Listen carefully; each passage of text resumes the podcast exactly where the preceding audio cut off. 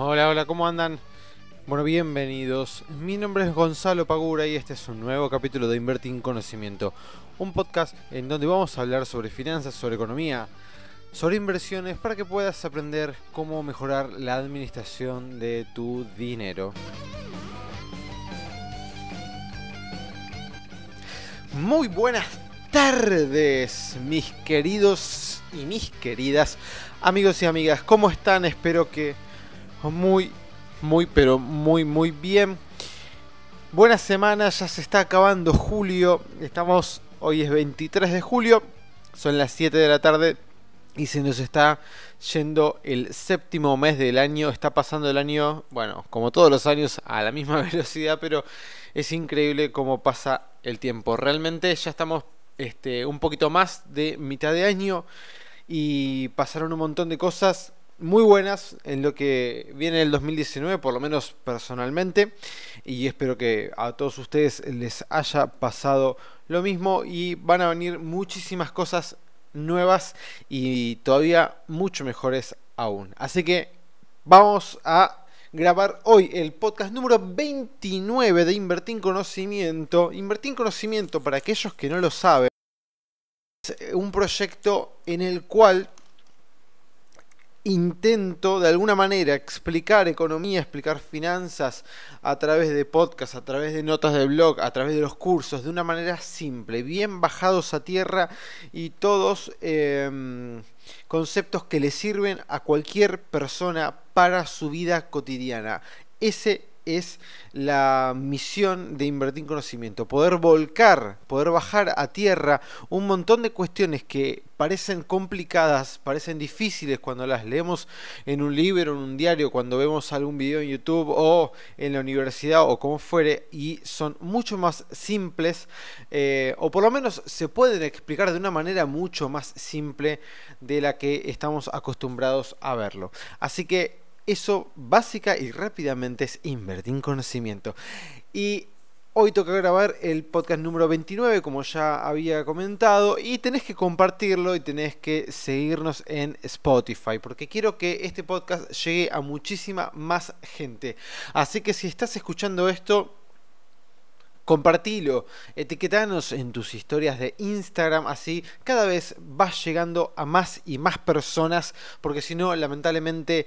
Eh, va a volver a aparecer el cuco de la devaluación y el dólar disparado, que esperemos que no pase, pero corre por tu cuenta, si no lo compartís, lamentablemente va a pasar. Bueno, hoy vamos a hablar de un tema muy interesante económico que es el costo de oportunidad es un concepto económico que es muy importante tener en cuenta y que generalmente no lo tenemos. Aunque, aunque, aunque, aunque, aunque no parezca, esto es algo que hacemos todos los días. Así que ahora en unos minutitos voy a estar hablando de esto que va a, ser, va a estar muy pero muy bueno. Primero que nada, hablando de algunas cuestiones económicas, el dólar obviamente sigue planchado, cada vez se acerca un poquito más las elecciones y no van a dejar evidentemente que el dólar sea un tema eh, para hablar, ¿sí? Lo están manteniendo bastante, bastante planchado ya hace varias semanas, ¿sí?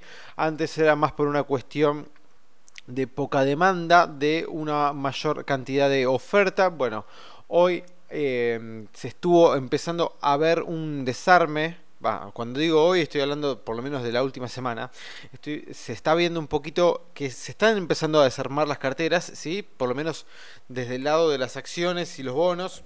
Se ve claramente cómo están tomando algunas ganancias que se tuvieron en estas últimas eh, buenas semanas en los mercados bursátiles para pasar esas ganancias a el dólar, empezar a dolarizarse y resguardar y pasar las elecciones un poquito más tranquilos. ¿Por qué? Porque obviamente el mercado tiene especulaciones. Obviamente el mercado pretende que gane alguien, ya sea el, oficialismo, o este, la oposición. No importa quién sea para nosotros, pero para el mercado sí es importante. Cuando hablo del mercado estoy hablando básicamente de todas las personas, pero sobre todo de los grandes jugadores que son los que mueven la aguja del mercado, ya sea para arriba o para abajo. Por lo tanto, si empiezan a ver que las encuestas dan para el lado en donde ellos no pretenden que vaya, obviamente vamos a empezar a ver un mercado que va a empezar a retirar su dinero y va a empezar a resguardarse un poco. Porque si esto se llega a dar, o sea, si se llega a dar la situación que el mercado no le favorece, eh, podemos llegar a tener un problema de tipo de cambio. Si se vuelca demasiado dinero a comprar moneda extranjera, vamos a tener un problema porque el Banco Central no va a poder eh, salir a aguantar el precio. Que tampoco tendría mucho sentido que lo hiciese, ¿sí? Este, que salga a aguantar el precio a toda costa. Porque si no, vamos a terminar como pasó el año pasado, en donde el Banco Central estuvo luchando para mantener el dólar y ya sabemos que el mercado siempre termina moviéndose para el lado que pretende. No hay reservas como para que se aguante un caudal de compra masiva de dólares. La realidad es esa. Pero bueno, esperemos que no lleguemos a ese punto este, con el tema del tipo de cambio.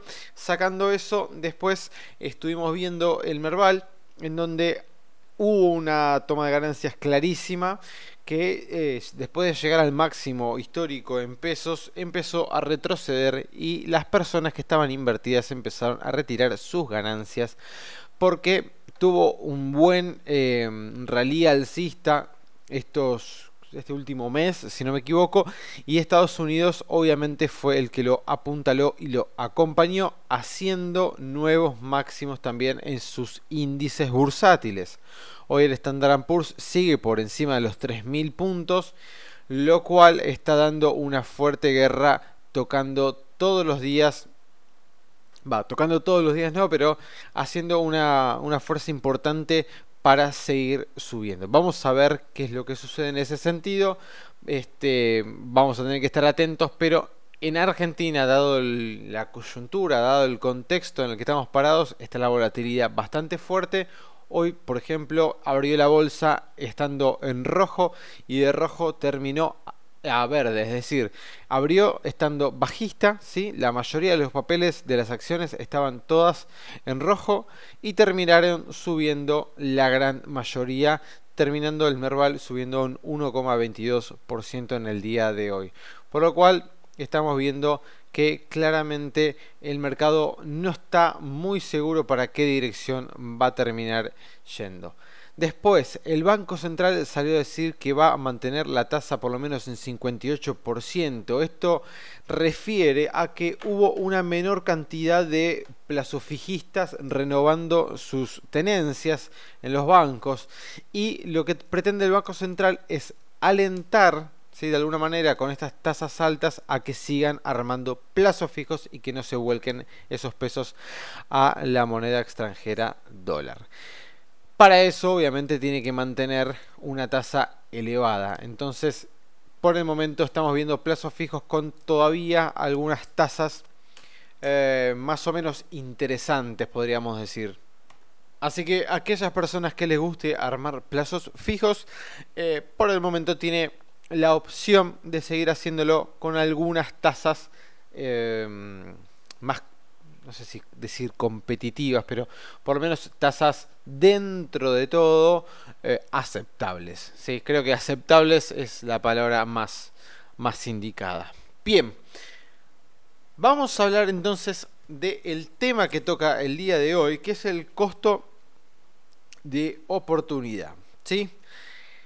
Vamos a hablar sobre esto, que es un tema que es muy interesante. Yo lo escuché por primera vez cuando cursaba en la facultad de la carrera de finanzas y la verdad que, em, claro, cuando vos no estás al tanto de que, exista que existe algo que se llama costo de oportunidad, lo haces obviamente sin saberlo, ¿no? Pero estamos todos tomando constantemente decisiones, ¿sí? Y de esto justamente se trata el costo de oportunidad, ¿sí? Cada hora, por ejemplo, de nuestro tiempo tiene valor. ¿sí? Cada hora que nosotros dedicamos a un trabajo, eh, tranquilamente podríamos cambiar esa, ese tiempo que le dedicamos al trabajo por, o por ejemplo, otro trabajo distinto, o no sé, em, cursar a la facultad, dormir, ver Netflix, no sé, lo que se te ocurra. Cada una de estas opciones tiene un costo oportunidad diferente, ¿sí? Lo que nos cuesta en oportunidades perdidas es el costo de oportunidad. Es decir, cuando nosotros tomamos la decisión y elegimos entre una opción, dadas un montón de otras opciones que podríamos utilizar, en este caso estamos hablando de tiempo, todas esas opciones que estamos dejando de hacer por elegir una en particular, el trabajo, es un costo de oportunidad. ¿Sí? A eso se refiere cuando hablamos de costo de oportunidad. Por ejemplo, también podríamos decir ver un partido de fútbol para aquellos que somos futboleros. Eh, la primera opción que tenemos, ¿cuál podría llegar a ser? Ir a la cancha y ver el partido en vivo, ¿no? Entonces, esa sería una de las opciones para poder ver el partido. Pero ¿por qué no mejor podríamos pensar y decimos, bueno, pero lo vemos en casa y usamos la plata y el tiempo que nos ahorramos en ir hasta la cancha, en pagar la entrada, etcétera, para poder cenar con amigos este, y ver ese partido en casa. Ese es el costo de oportunidad, el uso alternativo de nuestro tiempo y nuestro dinero. Seguramente en este momento, mientras yo estoy dando estos ejemplos, a vos ya se te deben haber ocurrido un montón de ejemplos en los cuales estamos constantemente decidiendo entre una opción u otra eh, al momento de, por ejemplo, utilizar nuestro dinero o ya sea eh, nuestro tiempo, por ejemplo. ¿sí? Obviamente para algunas personas ¿sí? está esta noción del costo de oportunidad es sumamente deprimente y la idea de pasarse toda la vida y todo el tiempo calculando si su tiempo estaría mejor empleado haciendo algo más rentable o más divertido le resulta realmente insoportable. ¿sí? Pero no obstante es cierto también que eh, en cierto sentido se trata de algo que forma parte de la naturaleza humana, ¿no? Todo el tiempo nosotros estamos valorando los pros y los contras de nuestras decisiones. Esto lo hacemos constantemente, aunque a veces lo hacemos de alguna manera inconsciente o de alguna manera, podríamos decir, intuitiva. Ya sea que nos demos cuenta o no, lo cierto es que todos hacemos juicios basándonos en la noción del costo de oportunidad. Si tenemos en casa, por ejemplo, no sé, se nos rompe eh, un caño de, agua, ¿no? Bueno, puede suceder, por ejemplo, que nosotros mismos decidimos reparar este problema, ¿sí? Incluso comprando, eh, calculando cuánto nos cuesta las herramientas y todo el tiempo que nos puede llevar a arreglar ese, ese caño roto. Obviamente quizás la suma de todo eso es eh, considerablemente menor a lo que nos puede llegar a cobrar un plomero por solucionarnos ese problema. Sin embargo, esa decisión obviamente que tiene un costo adicional que no estamos viendo, que es que todo lo que podríamos hacer en ese tiempo invertido en realizar la reparación, ¿sí? Y esta idea está estrechamente vinculada a la teoría de la ventaja comparativa, que eso lo vamos a ver en otro podcast seguramente. Pero cada una de estas decisiones que nosotros tomamos, a veces las pensamos solamente desde el, desde el tiempo y otras veces las pensamos solamente desde el dinero. Entonces lo interesante al momento de tomar una decisión sería poder tener la objetividad suficiente como para poder medir ambas cosas. Por eso es muy importante, es muy importante saber cuánto vale nuestro tiempo. ¿Sí? Saber cuánto vale nuestro tiempo nos va a hacer ahorrar las dos cosas, mucho tiempo y mucho dinero. Y visto desde el otro lado, vamos a aprovechar muchísimo más nuestro dinero y vamos a aprovechar muchísimo más nuestro tiempo. ¿Sí? Esta misma teoría del costo de oportunidad la podemos trasladar al mundo, obviamente, de las inversiones, que para eso es un poco este, este podcast, ¿sí? En donde cuando nosotros vamos a invertir, nosotros tenemos un capital. Cuando digo un capital, me refiero a un monto determinado para poder invertir. Ese monto determinado que nosotros tenemos para poder invertir, lo vamos a usar en una u varias eh, opciones. Pero supongamos que tenemos un capital en, el cual nos permite solamente utilizarlo para una variable y no nos alcanza para utilizar otra este, opción más. ¿sí? Entonces olvidémonos de, por un segundo de lo que es la diversificación. Entonces tenemos un solo capital, vamos a decir 10 mil pesos. Tenemos 10 mil pesos y tenemos que poner esos 10 mil pesos en un activo financiero en el cual nosotros podemos llegar a invertir. Entonces, si nosotros decidimos invertir en, por ejemplo, plazo fijo en uvas, ¿sí? Estamos relegando del otro lado otra opción, que podría ser, eh, por ejemplo, plazo fijo tradicional. Es decir, nosotros tenemos, supongamos, un mundo en donde tenemos para elegir plazo fijo en uvas, o sea, plazo fijo que ajusta por uvas, y otro este, la otra opción sería poner esos 10.000 en un plazo fijo tradicional a 30 días con una tasa fija de interés. Entonces, al momento que yo estoy eligiendo uno de los dos, estoy perdiendo la oportunidad de invertir en el otro. ¿Sí? Entonces, vamos a suponer que yo elijo invertir mi dinero en el plazo fijo que está em, indexado a las uvas. ¿Por qué podría yo elegir esto? Y bueno, porque supongo que la inflación del, de este año, del corriente año, va a ser mayor que la tasa de interés que me ofrece hoy un plazo fijo común y corriente, el, típico eh, plazo fijo tradicional este, que te paga una tasa de interés fija. Entonces, Dadas mis estimaciones, en las cuales yo creo que el plazo fijo en uvas va a tener un rendimiento mejor porque va a haber más inflación y por eso le va a ganar al tradicional, invierto mis 10 mil pesos en ese plazo fijo.